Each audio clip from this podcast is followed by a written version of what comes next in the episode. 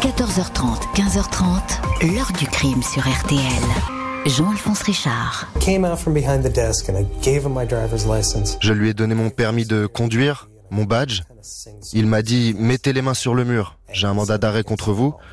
Il m'a passé les menottes, à moi et mon collègue. Et puis comme au théâtre, il nous a dit messieurs, c'est un braquage.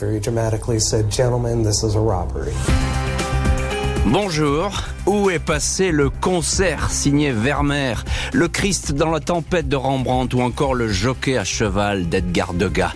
Depuis 32 ans, ces tableaux de maître sont dans la nature, sommeillant peut-être dans une soupente anonyme, accrochés dans la galerie illégale de collectionneurs privés ou tout simplement détruits. Au total, 13 chefs-d'œuvre majeurs de l'histoire de l'art volés en une nuit en 1990 au musée Isabelle Stewart Gardner de Boston, préjudice approximatif 500 millions de dollars. Aujourd'hui encore, le vol du musée de Boston reste l'un des plus rocambolesques et des plus audacieux. L'enquête du FBI va sillonner les États-Unis et le monde entier à la recherche des tableaux, un jeu de pistes au cours duquel vont émerger les silhouettes de mafieux, de nationalistes irlandais, d'agents du Vatican ou de milliardaires sans scrupules. Après toutes ces années, les policiers courent toujours après ces œuvres évaporées. Qui sont ces deux voleurs qui ont réussi ce coup insensé? Et que cherchaient vraiment les auteurs du casse Question posée aujourd'hui à nos invités. 14h30, 15h30. L'heure du crime sur RTL. Aujourd'hui, dans l'heure du crime, l'un des vols les plus spectaculaires et des plus mystérieux de l'histoire, celui perpétré au dernier jour de l'hiver 1990 dans un prestigieux musée à Boston, sur la côte est des États-Unis, en possession d'œuvres enviées par les établissements du monde entier. Ce dimanche 18 mars 1990 à 1h24 du matin, deux agents en uniforme de la police de Boston se présentent à l'entrée de service du musée Gardner au 25 Evans Way. L'adresse est l'une des plus célèbres de la ville depuis les années 1900. Ce palais vénitien, imaginé à l'époque par la richissime philanthrope Isabelle Stewart Gardner, abrite une extraordinaire collection d'œuvres d'art. Plus de 2500 pièces, tableaux, sculptures, dessins, manuscrits, livres dans l'interphone, les policiers indiquent avoir été appelés pour un tapage nocturne. Sans doute les fêtards de la Saint-Patrick, la fête des Irlandais, que l'on célèbre ce soir-là. Les policiers montrent leurs insignes aux caméras. La procédure veut que le gardien vérifie les numéros auprès du commissariat central, mais Richard Abat, 23 ans, n'en fait rien. Il déclenche l'ouverture de la porte automatique. Les policiers, un mince portant des lunettes, un second trapu et aux cheveux fournis, tous deux moustachus, pénètrent dans le poste de garde. Le premier fixe Abat dans les yeux en lui disant que son visage et son allure lui disent quelque chose. Il lui demande de quitter son pupitre où se trouve le seul bouton d'alarme. Les agents demandent alors que le deuxième vigile, Randy Instand, 25 ans, les rejoigne. Les deux employés sont immédiatement plaqués au mur. Vous êtes en état d'arrestation, messieurs C'est un braquage. Les gardiens du musée sont menottés, conduits au sous-sol, entravés, bâillonnés, aveuglés, avec du ruban adhésif. Estand est attaché à un évier, Abat à un établi. Commence alors pour les deux faux policiers un périple dans les salles du musée. Les alarmes sont débranchées, mais les détecteurs infrarouges captent leur progression. À 1h48, ils sont au deuxième étage, la salle hollandaise. À 1h51, l'un des voleurs opère dans la salle italienne, puis la salle Raphaël, avant de traverser la Short Gallery. Sont dérobés cinq dessins de Degas, ainsi qu'une aigle impériale en or, sculptée qui se trouvait sur un drapeau de Napoléon. Les derniers mouvements sont notés à 2h28 dans la salle hollandaise. Un chef-d'œuvre de Rembrandt, l'unique paysage marin qu'il n'a jamais peint, le Christ dans la tempête sur la mer de Galilée est sorti de son cadre, tout comme un inestimable Vermeer, le concert dont la vitre est brisée. Dans la salle bleue, la toile chez Tortoni d'Edouard Manet est dérobée. Au total, 13 œuvres volées en 81 minutes chrono, soit une éternité. Les cambrioleurs quittent le musée Garner à 2h45. Ils emportent les bandes vidéo. Avec un cintre, ils ont également forcé le distributeur de confiserie pour y voler des barres chocolatées. 6h45, plus de 5 heures après le cambriolage, la nouvelle équipe de gardiens a la surprise de découvrir le poste de garde vide. Leurs collègues saucissonnés au sous-sol. La police de Boston est aussitôt sur place, rejointe par le FBI. Le butin va être estimé à 200 puis 500 millions de dollars. Les voleurs ont agi de façon méticuleuse, professionnelle. Pas d'empreinte digitale, pas de cheveux ou de poils retrouvés. L'adhésif utilisé pour ficeler les gardiens ne livre aucun indice, tout comme les moquettes et poignées du musée. Les responsables du Garner sont désemparés. Les voleurs ont emporté des œuvres majeures, mais ils auraient pu en prendre d'autres, d'autres chefs-d'œuvre encore plus précieux, comme l'enlèvement d'Europe du Titien, qui est resté tranquillement accroché au troisième étage. Et évidemment, l'enquête va s'efforcer de savoir qui a pu commettre un tel vol audacieux, bien pensé, et somme toute, il faut bien le reconnaître, assez facile. On va voir dans les chapitres suivants comment vont se dérouler les investigations et qui, surtout, sont les premiers suspects. Mais on va parler ça dans la suite euh, de l'heure du crime. Bonjour, commandant Jean-Luc Boyer. Bonjour. Merci beaucoup d'avoir accepté l'invitation de l'heure du crime et d'être aujourd'hui dans le studio de l'heure du crime. Vous êtes commandant de police divisionnaire numéro 2 de l'Office central de la lutte contre le trafic des biens culturels, l'OCBC. Et vous avez eu à traiter, évidemment, euh, de cette affaire de Boston, parce que c'est devenu rapidement une affaire internationale, et je suppose que vos homologues du FBI, vos homologues de Boston, ont demandé des conseils un petit peu à toutes les polices, et y compris aux polices européennes. Commandant Boyer, un mot sur ce musée, qui a rien d'un musée finalement, c'est plus un palais, et c'est pas du tout une forteresse non plus? Personnellement, je ne suis jamais allé dans ce musée, ce que je regrette énormément puisqu'il regorge de trésors. Alors de l'extérieur, il a l'air assez austère. Mhm. Mais tout se joue à l'intérieur. Il y a un magnifique patio avec de multiples salles sur plusieurs étages. Et là, c'est un véritable trésor. Alors de l'extérieur, moi, je, je peux pas dire au niveau sûreté comment euh, il est constitué. Je pense que il est bien protégé de l'extérieur. À l'intérieur, euh, il n'y a pas de problème. À mon avis, pour l'époque, il faut replacer ça dans son il faut, contexte. Il faut revenir à l'époque, oui. En 1990, je pense que, que, quand même, il y avait pas mal de, au niveau de la sûreté, un niveau assez élevé. Hum. Hein, il y avait euh, des alarmes, euh, une volumétrie pour euh, les individus qui se déplacent à l'intérieur et surtout des gardiens pour la nuit. Donc c'est déjà pas mal. Alors c'est effectivement c'est pas mal et vous faites bien de le souligner parce que la volumétrie elle est importante parce que finalement on va les suivre comme le petit poussé là, ces deux faux policiers euh, qui sont entrés. Alors euh, tout de même euh, commandant Boyer, vous dites c'est plutôt bien protégé, on est d'accord pour l'époque sûrement il, il est dans les standards de l'époque ce musée. Mais alors là, c'est l'enfance de l'art, j'ai envie de dire, pour faire un mauvais jeu de mots. C'est-à-dire qu'on rentre dans le musée un petit peu comme dans un moulin. On tape à la porte, on, est habillé en policier, ça marche, on rentre.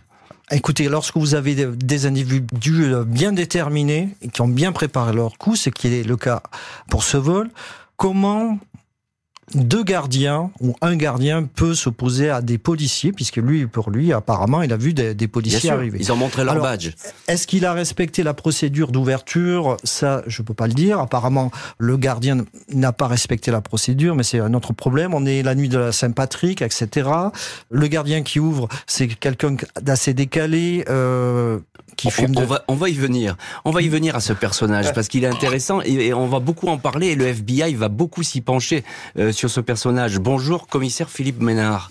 Bonjour. Merci beaucoup vous aussi d'être aujourd'hui euh, dans le studio de l'heure du crime. Vous êtes commissaire général de police, actuel chef d'état-major de la direction centrale de, de, la police judiciaire, service d'ailleurs qui gère la plupart des offices et dont l'OCBC dont on parle, hein, le fameux office de lutte contre les, le trafic des biens culturels qui fait un boulot d'ailleurs formidable, il faut bien le répéter, même si c'est pas souvent un boulot qui est visible comme ça, mais c'est un boulot en profondeur avec des enquêtes au long cours.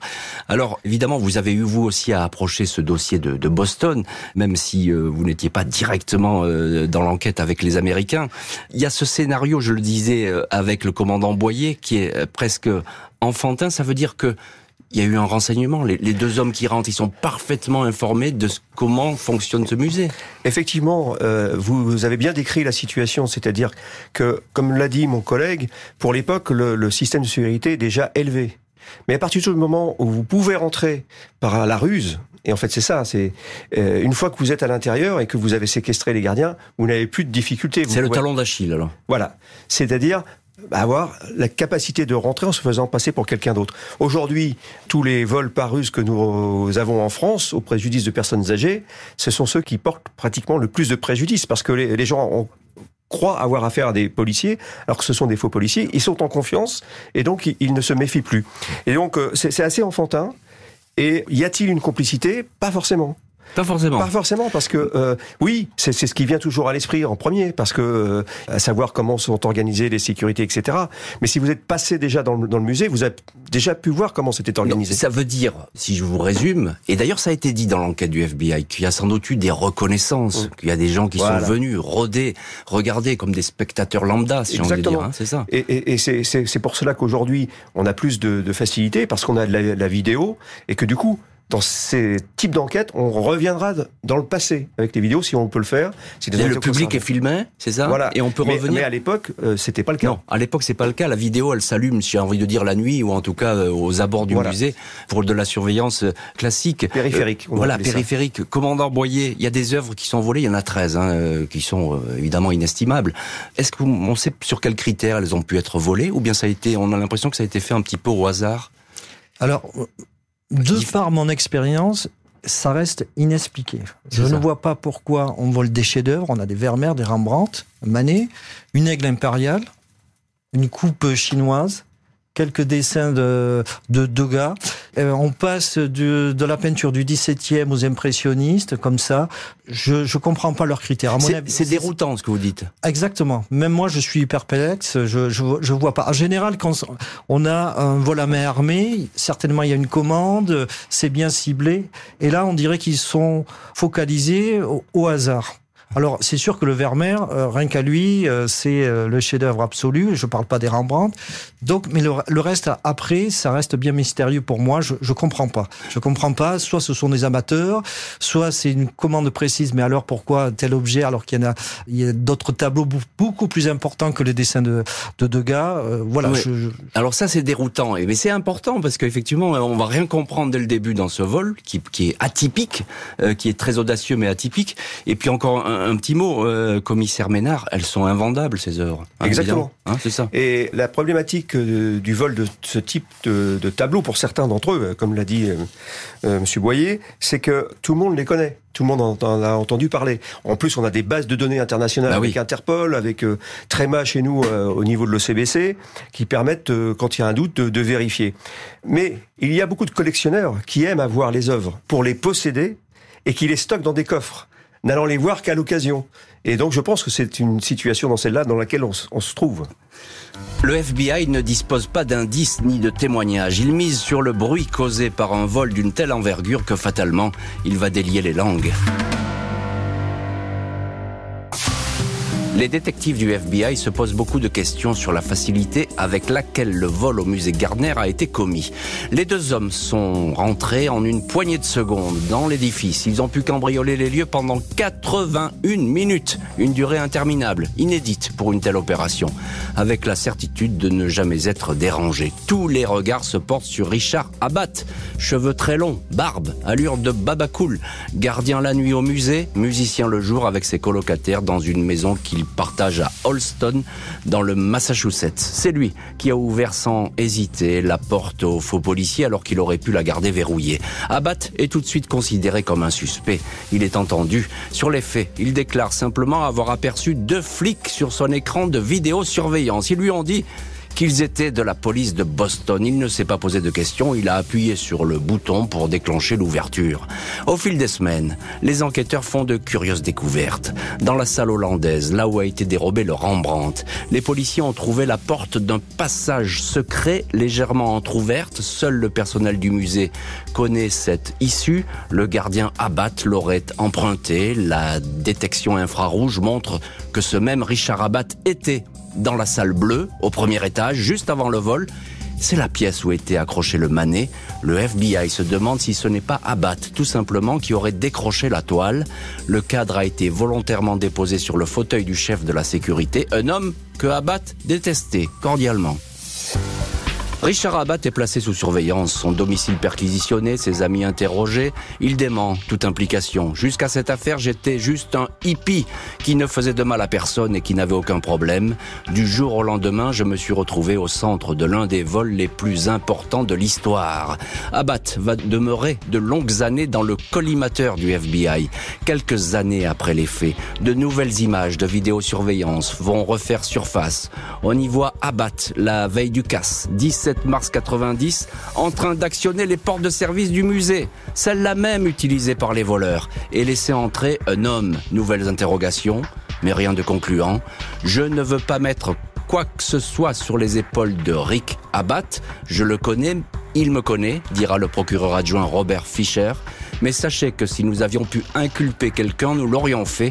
Nous n'avons jamais eu la capacité de le faire. Le FBI ne lâche pas la piste des complicités internes, mais les filatures, la téléphonie, les comptes bancaires du personnel du musée, tout cela ne donne rien.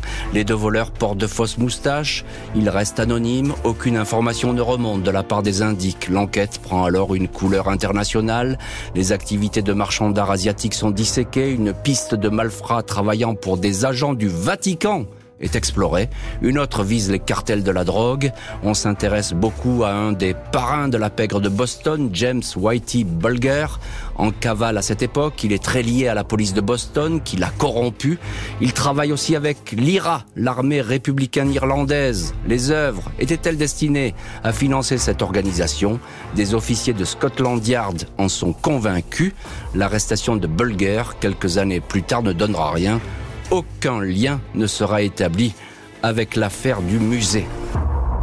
Et voilà donc pour ces premières années d'enquête qui ne sont pas vraiment faciles pour le FBI. On va voir par la suite que les policiers vont effectivement peu à peu resserrer leur étau sur le crime organisé, le milieu. On va en parler euh, dans les chapitres suivants euh, de l'heure du crime et on va même, pour cela, vous allez le voir, se déplacer en France. Je voudrais qu'on s'arrête sur les bases de, de ce vol d'une envergure incroyable. Commandant Jean-Luc Boyer, commandant divisionnaire de police, et vous travaillez, vous êtes numéro 2 de l'Office central de la lutte contre le trafic des biens culturels, l'OCBC, vous connaissez bien cette affaire. Alors, il y a ce mystérieux Rick Abat. Lui, tout de suite, on peut le soupçonner, parce qu'effectivement, euh, on a l'impression qu'il a tout fait dans cette affaire. Il est partout dans le musée, il a ouvert la porte. Disons, il a ouvert la porte. Voilà. Donc, est-ce qu'il a fait sciemment, benoîtement? C'est surtout sa personnalité qui intrigue. C'est ça apparemment un marginal qui fume de la drogue, mhm. qui prend des pastilles euh, et des médicaments bizarres. Mais à part ça, rien ne prouve qu'il était complice. Le problème dans ce genre d'affaires, lorsqu'on n'a pas de piste, tout le monde est suspect. Celui qui ressort un petit peu du lot, ben on met, euh, on se focalise sur cette personne. Et c'est ce qui est arrivé avec euh, Richard Rabat. Je suis vraiment pas sûr qui soit vraiment impliqué ou complice. Ah, c'est étonnant ce que vous dites, parce que moi, je, je, pars toujours du principe, mais je suis pas policier, mais que les choses sont parfois très simples, que finalement, il faut pas aller chercher très loin la vérité, qu'elle est peut-être à, portée de main, et on a l'impression qu'effectivement, là, là, ils ouvrent la porte et que bah, c'est facile du coup. Quoi. Comme l'expliquait Monsieur Ménard, euh, la difficulté, c'est qu'on a affaire à une sorte de vol, de voilà, mais armée, mais une entrée par ruse. Et 80% des gens se font avoir. Lorsqu'ils voient un uniforme avec des gens qui ressemblent à des policiers, une carte de police, systématiquement, tout le monde s'incline et ils ouvrent la porte. C'est un des gros problèmes et c'est pour ça qu'il faut être méfiant à ce niveau-là. Donc euh, moi, je lui reproche pas quoi que ce soit à Monsieur Abad de s'être fait avoir. Peut-être qu'il avait fumé, c'était la nuit de la Saint-Patrick, il avait, il avait bu peut-être, on ne sait pas. Voilà. Mais c'était la seule personne vraiment qui ressortait du lot et puis puisqu'il a ouvert la porte, forcément, euh, il est suspecté. Mais je pense que l'ensemble du personnel était suspecté euh, lors de l'enquête. Commissaire Philippe Ménard, commissaire général de, police, euh, actuel euh, chef d'état-major à, la DCPJ. Évidemment, il y a ce, suspect, on peut le voir comme ça. Mais le FBI, ça plaisante pas trop. Ils ont vraiment enquêté à bloc sur ah sur, sur le personnel du musée, hein, je pense. Pour moi, qui, qui est maintenant plus de 35 ans d'expérience, jamais vu le FBI mettre autant d'entrain et, et de persévérance à ce point-là dans une enquête. D'ailleurs, quand ils vont nous contacter quelques temps plus tard, ils sont persuadés que euh, la piste française euh, est une piste sérieuse. On essaiera de les dissuader, mais euh, il nous aura fallu deux ans. On va, on va en parler, parce que vous allez nous raconter, vous, il y a effectivement un, un, un épisode qui est tout à fait croustillant, mais on va en parler tout à l'heure. Mais simplement, on met les gros moyens hein, sur ah cette affaire, parce que c'est un peu l'affaire de l'année, plus que même, que ça. Vous avez vu, ils ont, ils, ont, ils ont fait les comptes bancaires, ils ont fait les appels téléphoniques, ils ont fait des surveillances physiques. Grosso modo, ils ont mis euh, sur cet individu toute la palette des moyens d'enquête et de techniques spéciales d'enquête qui étaient disponibles à l'époque. Mhm. Donc, et lorsque euh, ils le suspectent dans un premier temps, c'est un peu le chalut. On va à la pêche. Ça remonte pas. Donc là, on fait un travail de fond et on travaille avec le temps, avec les, les, relations de cet individu. On essaye de trouver des faiblesses, etc. Et manifestement, ils ont pris tout ce temps, ils ont mis tous les moyens et ils n'ont pas réussi à faire le poisson. Donc ça veut dire que manifestement, il, soit il était très très fort. Oui. Mais j'en doute. Euh, soit il c'était pas le bon. Ça, c'était pas le bon. Mais enfin, on reste toujours avec ce point d'interrogation. Ah, ah même aujourd'hui, même si le commandant Boyer, lui, pour lui, euh, Abat, il est pas dedans. Mais enfin, on, on en reste à ce point-là. Euh, justement, commandant Boyer, dans ce milieu euh, des œuvres d'art, je suppose que c'est un petit peu comme dans le trafic de stupéfiants. Vous avez des informateurs, des gens qui vont font remonter euh, des, des, des, petites nouvelles, des suspects, etc. Là, il y a rien qui remonte à Boston. C'est curieux parce qu'il y a un milieu à Boston, c'est un des milieux les plus puissants qui soit à Boston. Hein. Avec New York, la pègre est très très forte. Et il n'y a rien qui remonte. Oui, il n'y a rien qui remonte et en même temps, il y a deux, pas mal d'informations qui remontent, mais elles sont pas bonnes. Nous, en tant que policiers français, on a eu plusieurs informations qui nous font part. Euh, je suis en contact avec quelqu'un qui a un tableau de volé à Boston. Et donc, euh, c'est des pistes qu'on a travaillées à l'époque, et ça revient de manière récurrente. Pourquoi? Parce que ce sont des œuvres prestigieuses qui peuvent servir à négocier des peines, etc., ou se faire de l'argent. Et surtout, il y a une prime considérable, énorme, qui fait rêver tout le monde. Ah oui.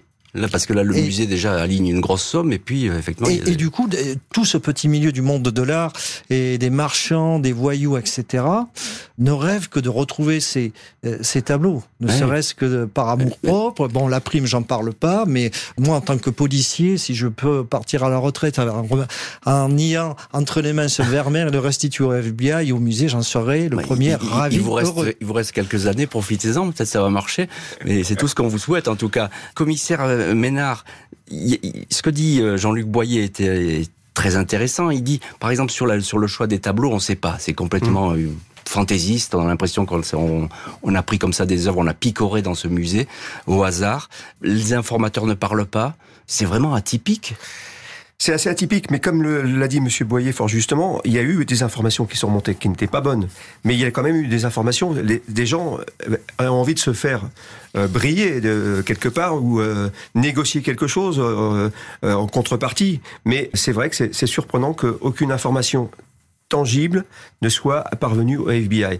Et donc cette façon hétéroclite d'avoir fait ce vol sur les œuvres choisies interpelle. Ça peut être aussi pour noyer le poisson une fois de plus, pour dire bon, il y a 4-5 œuvres qu'on voulait et puis on en prend à côté. Bon, euh, ça pourra servir, euh, voilà, pour euh, un peu berner les enquêteurs. Une récompense d'un million de dollars pour retrouver l'étoile, puis 5 millions, puis 10 millions, mais personne ne va se manifester.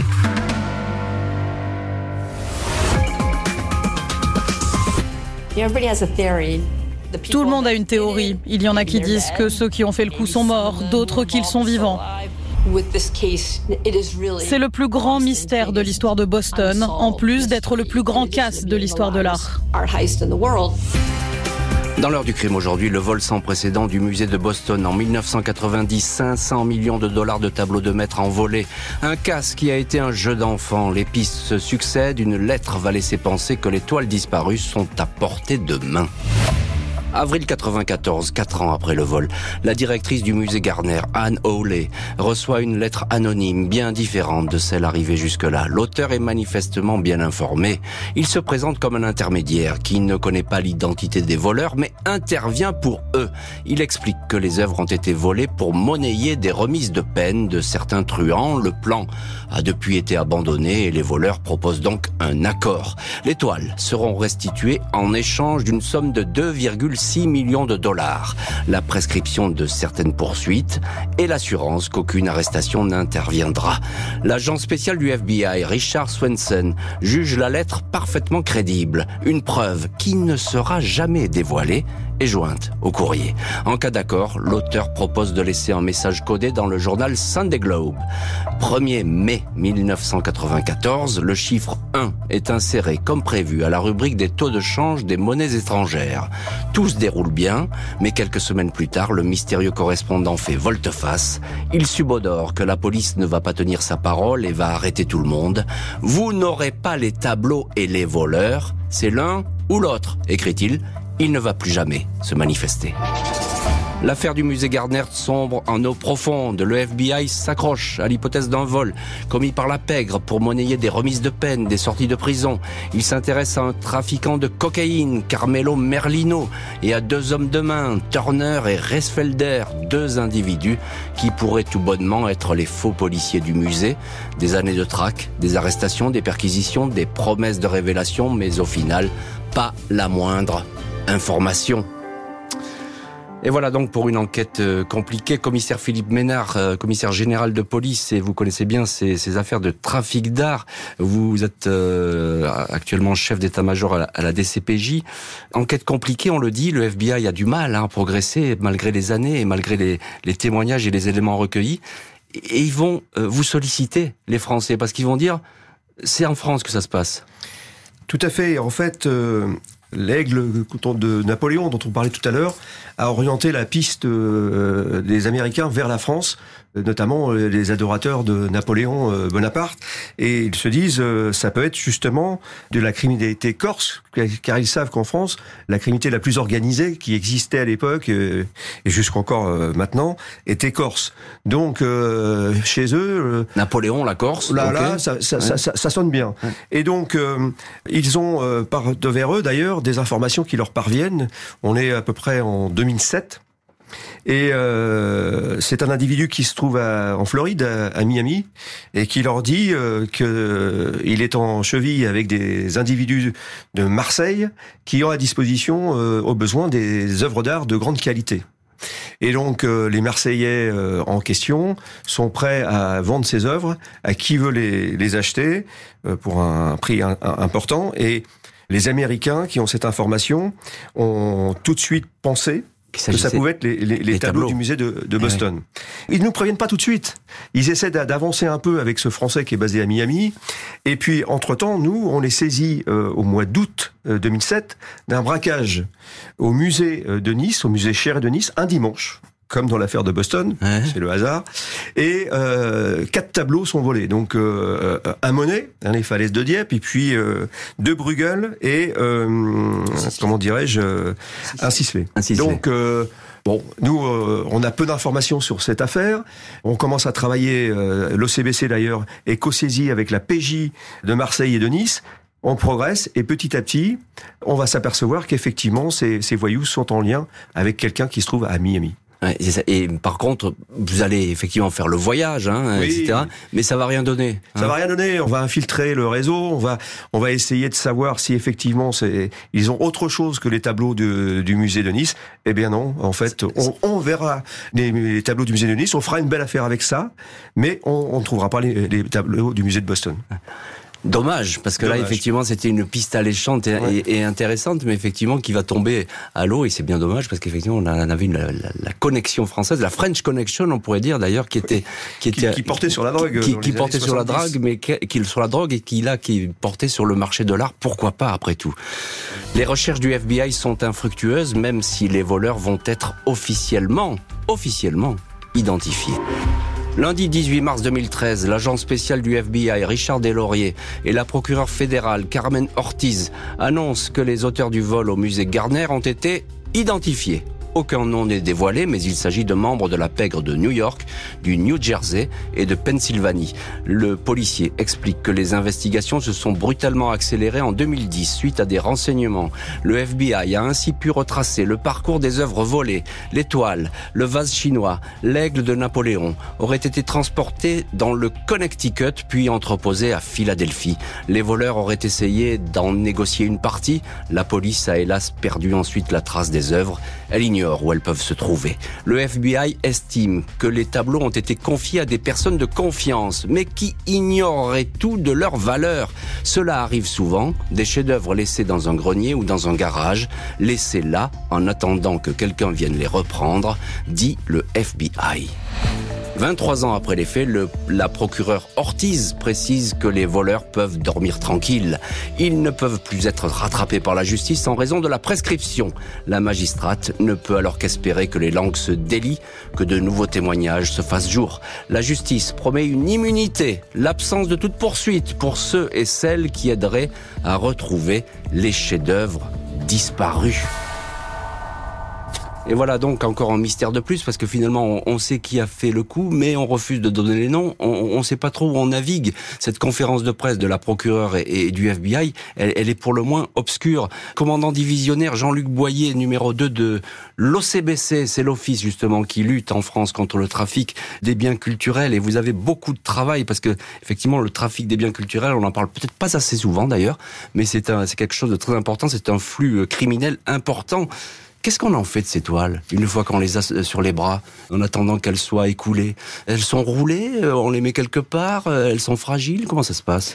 On les cache. On les cache. Alors, euh, à l'aune de notre expérience, et Monsieur Ménard faisait référence au braquage du musée de Nice, on s'est aperçu par la suite que les malfrats s'étaient répartis les quatre toiles. Chacun avait une toile et une a été cachée chez un garagiste qui ignorait totalement qu'il s'agissait d'un tableau. C'était emballé.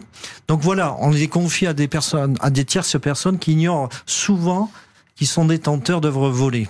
Voilà parce que pour les, les braqueurs euh, font un braquage dans un musée, mais ils font dix autres affaires euh, de braquage derrière. Donc s'ils se font prendre avec un tableau, ils sont morts euh, juridiquement. Donc ils vont les confier à quelqu'un d'autre. Ça, on a vu la même chose avec le vol à main armée de, du musée Marmottan en 85. C'est vrai. Les tableaux euh, ont été retrouvés euh, en Corse, une personne euh, chez quelqu'un qui était très très loin des braqueurs. Ouais, c'est ça. Donc voilà, on vole et puis on essaye de sécuriser les œuvres. Du musée de Marmottan. Commissaire Philippe Ménard. Cette affaire du musée de Marmottan a aussi servi d'indication au, au FBI pour penser que ça pouvait être des Corses puisque justement... À nouveau, donc on y revient à la piste corse. Ouais. Donc c'est pour ça que euh, véritablement, ils ont fait une fixation sur la piste française, et c'est pour cette raison qu'on a travaillé avec eux pendant euh, plusieurs années. Et, et, je le disais tout à l'heure, euh, commissaire Ménard, mais il faut le dire quand même, vous êtes allé là-bas, vous, à, Miami, et, et, vous nous disiez, hors émission, que effectivement l'enquête, elle était un peu hors norme, parce qu'il y avait des sonorisations, il y a eu ah des filatures, pour etc. L'époque, ils, ont, ils ont vraiment mis tous les moyens, et notamment des moyens de qu'on connaissait pas beaucoup à l'époque chez nous euh, en France, mais qu'on a développé bien euh, depuis, et surtout depuis la, loi de 2004 euh, qui, qui permet d'avoir des moyens très importants pour lutter contre la criminalité organisée, c'est l'infiltration. et là, ils avaient des moyens énormes. Et quand je suis allé là-bas, ils nous ont montré ce qu'ils allaient mettre en œuvre pour justement faire ressortir les tableaux de Boston ou les tableaux de Nice.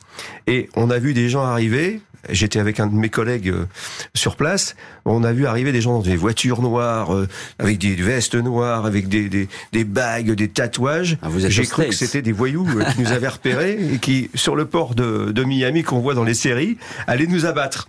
Eh bien, pas du tout. C'était simplement des policiers qui allaient travailler avec nous et avec qui on allait faire un scénario pour justement rendre crédible l'achat de ces tableaux. Et donc le, scénario, c'était des trafiquants de drogue, ces individus qu'on rencontrait, qui venaient mandatés par un, cartel pour récupérer des œuvres et pour les stocker en sécurité dans une forteresse euh, du, cartel où il y avait le, chef de ce cartel qui était un amateur d'art. Voilà. Même, là, ça n'a pas fait bouger les choses hein, finalement. Non, hein, hein, non. ça a fait bouger les choses pour Nice, mais pas pour Boston. Mais pas pour Boston. Les autorités américaines et le musée ne vont jamais cesser d'encourager les témoignages, moyennant récompense, mais sans résultat. 32 ans après le vol du musée Garner, le dossier est toujours ouvert au FBI. Les policiers continuent à suivre les pistes qui pourraient mener à une cachette. Ils ont ainsi enquêté sur la mort d'un truand de Boston, Jimmy Marks, abattu de deux balles dans la nuque 11 mois après le cambriolage. L'individu était lié à Bobby Guarante et Robert Gentile, dont les noms sont souvent cités dans l'affaire. Marks se serait vanté, avant son exécution, d'avoir caché les tableaux du musée. Une série de perquisitions n'a pas permis de trouver le moindre indice. Le musée Gardner promet toujours 10 millions de dollars à celui ou celle qui dira où sont les tableaux. Vous n'avez pas à nous remettre les peintures pour pouvoir espérer toucher la récompense. Nous irons les chercher, précise la direction. Les cadres vides des œuvres sont toujours accrochés au musée. Et ces cadres vides à Boston, c'est tout un symbole parce que finalement, aujourd'hui, on vient encore les visiter et on se souvient de ce vol. On n'a rien oublié. Commissaire euh, Philippe Ménard, c'est une affaire qui est puissamment inscrite dans la mémoire policière à, Boston, américaine, mais aussi dans le monde de l'art. Ça, fait école, cette histoire. Oui, exactement. Et tout à fait. Alors, ça reste euh, dans le monde euh, de l'art où on connaît cette affaire. Mes collègues policiers qui n'ont pas fait du trafic d'objets d'art la connaissent moins. Mais ça, ça évoque quelque chose pour beaucoup de gens. C'est pour ça que tout à l'heure, quand vous disiez, euh, oui, euh, si la personne à qui on a confié les œuvres, elle n'est pas, euh, comment dire, elle est visible cette œuvre, ça me paraît délicat qu'il ne puisse pas penser que ça, ça, puisse venir de Boston, parce que ça a tellement fait du battage aux États-Unis et même chez nous et dans d'autres pays aussi. Ça paraît surprenant. Sauf, comme disait tout à l'heure euh, mon collègue, c'est que on roule les œuvres pour les protéger, on les met dans des tubes, euh, comme pour les tubes, pour les des cartographies ou des choses comme cela. Et si on n'ouvre pas, effectivement, on peut pas savoir ce que c'est. Ben oui. Mais si on a la toile en face de soi, c'est compliqué de dire je sais pas ce que c'est. Hein. Voilà, c'est un peu compliqué. On est d'accord. Alors il y a ces, je le disais, il y a ces, moi ça me fait rêver, il y a ces, ces cadres vides au musée de mmh. Boston là qui, qui attendent que finalement les toiles reviennent, qu'elles reviennent euh, là où elles étaient accrochées. Est-ce que très honnêtement, commissaire Ménard, est-ce qu'il y a une chance de les retrouver ces tableaux? Ou bien il est là le temps est passé, il y a plus de 30 ans qui sont écoulés? Il y a toujours une chance. Il y a toujours une chance. Vous, savez, dans, le métier de policier, on croit toujours à une issue favorable. Que ce soit dans les dossiers criminels, que ce soit dans les dossiers de trafic. Euh, moi, je suis venu vous voir pour de la fausse monnaie. il y a des fois, on a retrouvé des officines dont on pensait qu'elles avaient été euh, mises en place par certains voyous et qu'ils avaient enterré ensuite tous les éléments de cette officine euh, dans un terrain. Et quelques années plus tard, j'ai vécu ça. C'est le propriétaire du terrain qui fait des travaux, qui, a racheté la maison entre temps, qui retrouve tout. Et nous, on y va sur place 15 ans après et on dit, oh oui, c'était cette officine. Donc en fait, et on est content. Mm. On est content de savoir et de mettre un point final à une affaire. Mm. Et je pense que les Américains, ils sont comme nous. Ils ont vu un jour de mettre le point final dessus. Et peut-être qu'un jour ça, ça reviendra. Oui, c'est tout ce qu'on peut d'ailleurs leur souhaiter. Commandant euh, divisionnaire Jean-Luc Boyer, numéro 2 de l'OCBC, c'est l'office qui traque justement les, les œuvres volées, les œuvres dérobées. Selon vous, là, je demande juste votre avis, comme ça évidemment, vous n'avez pas sûrement la réponse, mais euh, ces tableaux, ils ont été vendus, ils sont détruits, ils sont perdus, ils sont abîmés. Qu'est-ce qu'on peut en penser? Encore une fois, c'est très étonnant qu'aucune de ces pièces ne soit remontée. Parfois, il y a une pièce qui peut remonter comme ça. C'est vrai. Il y a beaucoup d'objets qui ont été dérobés lors de ce vol. Perdus, non. Détruits, je préfère même pas y penser. Hmm. On ne détruit pas un Vermeer. Si ça a été fait, c'est brise le cœur. C'est pas possible. Pour moi, je préfère encore croire qu'ils existent toujours. Je pense qu'il faut être patient. Hmm. Ça peut servir de monnaie d'échange. Il y a la prime qui est toujours là. 10 millions de dollars. Oui, qui est, toujours là. énorme. Sur cette équipe, oui, de malfrats italiens, je pense qu'il y en a encore deux qui sont en vie. Oui, exact. Ils veulent pas parler. Je pense qu'ils parleront pas. Mais leurs descendants, ceux qui ont les tableaux, un jour, il n'y a pas de raison pour pas qu'ils fassent ressortir les tableaux. Mmh. Donc, il faut juste de la patience. Moi, je ne crois pas qu'on détruise les tableaux comme ça. Vous avez le, on a le cas du musée d'art moderne où, euh, en 2010, cinq tableaux importants ont été dérobés. Il y a eu Picasso, Braque, etc., Modigliani. On a arrêté le voleur, on a arrêté deux receleurs, et un des receleurs a dit j'ai détruit les tableaux. Mmh. Voilà J'y crois pas, hmm. personnellement, et je veux pas y croire. Et je pense, je garde toujours cet espoir de retrouver ces tableaux. Mais ça parce que vous êtes aussi amoureux des œuvres d'art et que vous faites ce boulot aussi. C'est exactement ça. Je suis amoureux des eh œuvres et, je veux espérer. Eh oui, parce que vous les défendez, je, vous les défendez pas ces tableaux. Et je pense que le FBI aussi a, envie de le défendre et de penser un petit peu comme vous. Je vais terminer l'émission avec vous, euh, commissaire euh, Philippe Ménard. Vous nous parliez tout à l'heure des collection privée. Euh, c'est une espèce de fantasme, comme ça. Quelqu'un qui aurait fait une commandite et qui aurait mmh. acheté ses tableaux et il serait exposé chez lui. Ça existe, ça, vraiment? Ça existe, ça existe. Et notamment, vous avez des, des, gros, des gros voyous qui, qui euh, même s'ils sont euh, violents, puissants, bah, sont attendris par parfois des œuvres d'art et, et, peuvent les posséder dans des endroits inaccessibles pour, pour la police dans certains pays. Ou alors, ils sont stockés dans des coffres à l'abri et ils ne vont les voir que de temps en temps, parce que ce qui importe pour eux, c'est de posséder. C'est de posséder. De posséder. Et j'ai connu quelqu'un qui avait euh, dans sa maison des faux tableaux, alors qu'il avait les vrais, et il affichait les faux, parce que comme ça, on ne pouvait pas lui saisir en perquisition au besoin. Bah écoutez, il n'y a qu'à espérer que ces tableaux du musée de Boston soient effectivement bien au chaud dans une collection privée. Euh, merci beaucoup, euh, commissaire Philippe Ménard, commandant Jean-Luc Boyer d'avoir été aujourd'hui les invités de l'heure du crime. Merci à l'équipe de l'émission, Justine Vignot, Marie Bossard à la préparation, Boris Pirédu à la réalisation. L'heure du crime, présenté par Jean-Alphonse Richard sur RTL.